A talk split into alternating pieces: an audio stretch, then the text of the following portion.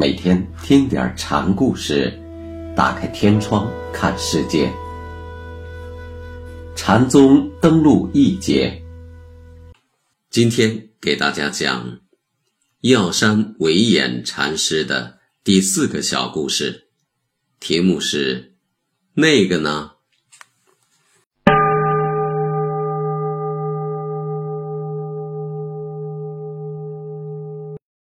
有一天，禅师见弟子云岩在忙碌着，就问：“干什么？”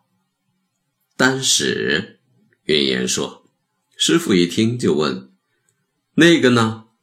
在。”云岩回答：“你来来去去的干嘛？”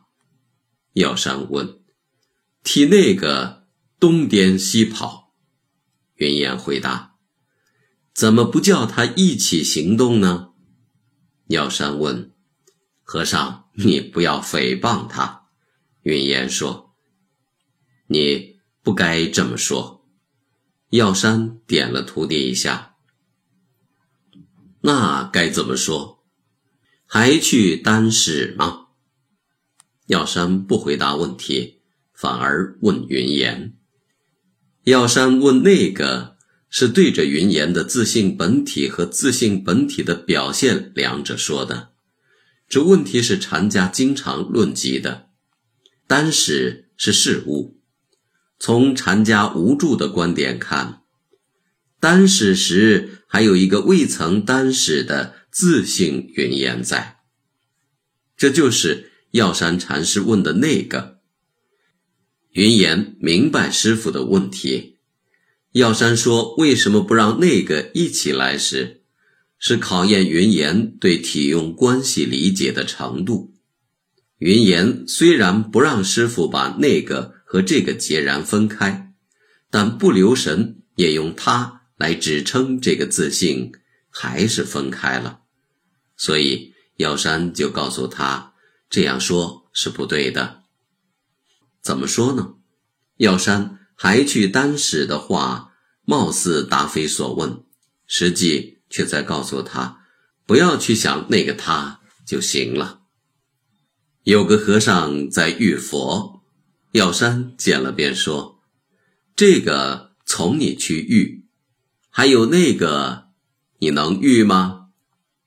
遇佛的和尚倒也不示弱，就说：“你把那个拿来给我遇。”禅师就作罢了。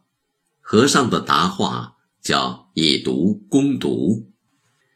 有位僧人对禅师说：“学人有疑，请禅师决疑。”好吧，禅师答应着说：“等上堂时，我给你决疑。”到了晚餐时，药山禅师上座后，对着众人说。白天那位要我决疑的僧人坐在哪儿了？